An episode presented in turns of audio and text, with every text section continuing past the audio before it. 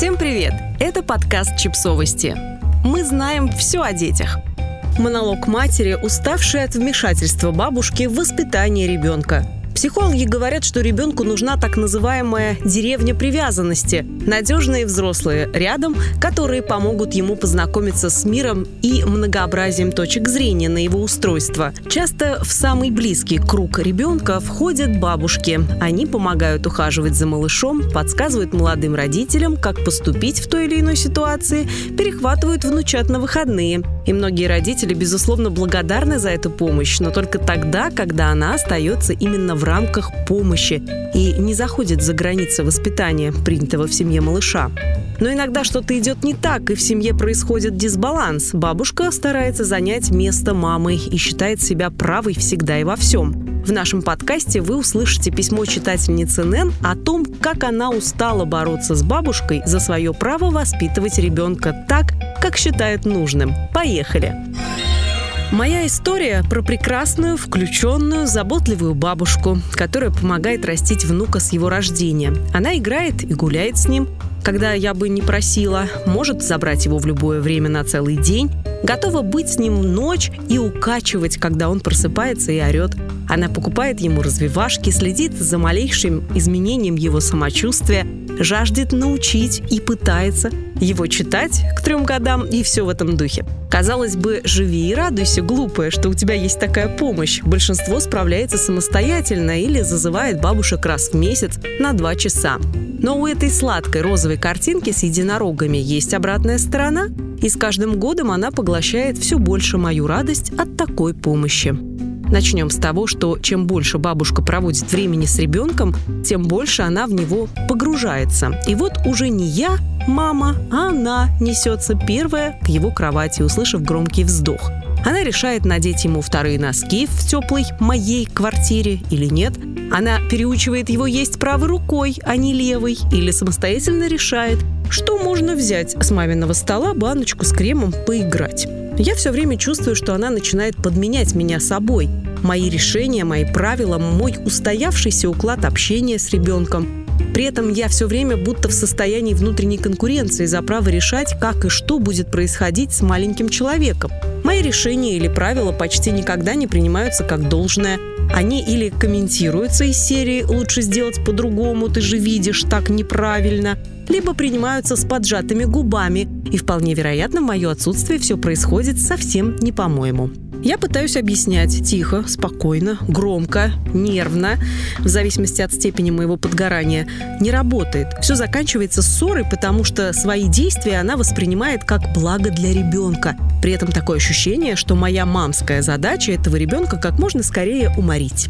К слову, я взрослый, состоявшийся, самодостаточный человек. Мне далеко не 20, я не выросла под маминым крылом и даже в декрете вполне сносно зарабатываю, обеспечивая как минимум свои и ребенкины хотелки. И, кстати, помогаю бабушке финансово.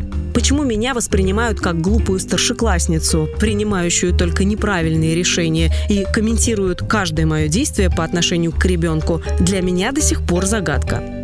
Вторая острая проблема включенной бабушки – неумение вовремя остановиться в своей включенности. Бывают дни, когда я прошу ее ночевать с нами, так как папа ребенка работает в ночь, а со мной малыш плохо спит. Такой период у него. Но если она ночевала одну ночь, я могу на вторую хотеть остаться одна с сыном. И в этом нет никакого умысла, и ее никто не выгоняет. Но каждый раз это воспринимается как «ну, конечно, я же хожу тут, зужу на ухо, давай, мучай ребенка».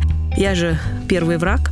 Это ужасно, странно, непонятно, и это не остановить. Получается, лучше вообще не звать. Ну и третий, самый болезненный для меня момент – правила нашей семьи. Мы не можем залезать с ногами на стол. Мы не едим с мультиками. Мы можем съесть конфету вечером, если очень сильно хочется. Мы спим с приоткрытым окном. Мы запрещаем трогать бусы, крем, компьютер и очки на мамином столе, как бы громко ты не орал. Мы делаем еще много всего такого, что, как выясняется, неправильно. Но это наш дом, наша семья и наши правила поведения в жизни. Никто Даже самая распрекрасная и заботливая бабушка не имеет права приходить и переиначивать по-своему, отменять какие-то запреты, комментировать и обсуждать при ребенке принятые стандарты поведения дома, какими бы неправильными они ни казались.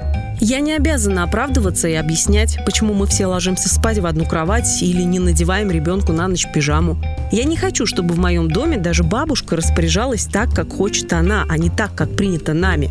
Мне непонятно, почему нужно объяснять такие вещи взрослому человеку. Неприятно, что мне приходится чем дальше, тем больше отстаивать право моей семьи на собственные решения. Мне жаль, что я думаю о том, что хотела бы нанять няню, абсолютно постороннего человека за деньги, который бы просто выполнял мои указания, не говоря, как я при этом не права.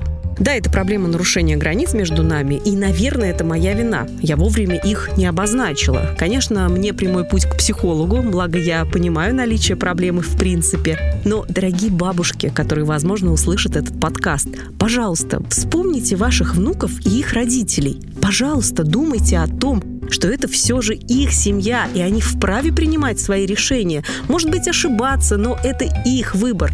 Мы так ценим вашу помощь и любим вас. Пусть эта помощь не будет токсичной, и сердце не сжимается каждый раз от таких противоречивых чувств, как благодарность и дикое напряжение. Спасибо вам. Подписывайтесь на подкаст, ставьте лайки и оставляйте комментарии. Ссылки на источники в описании к подкасту. До встречи!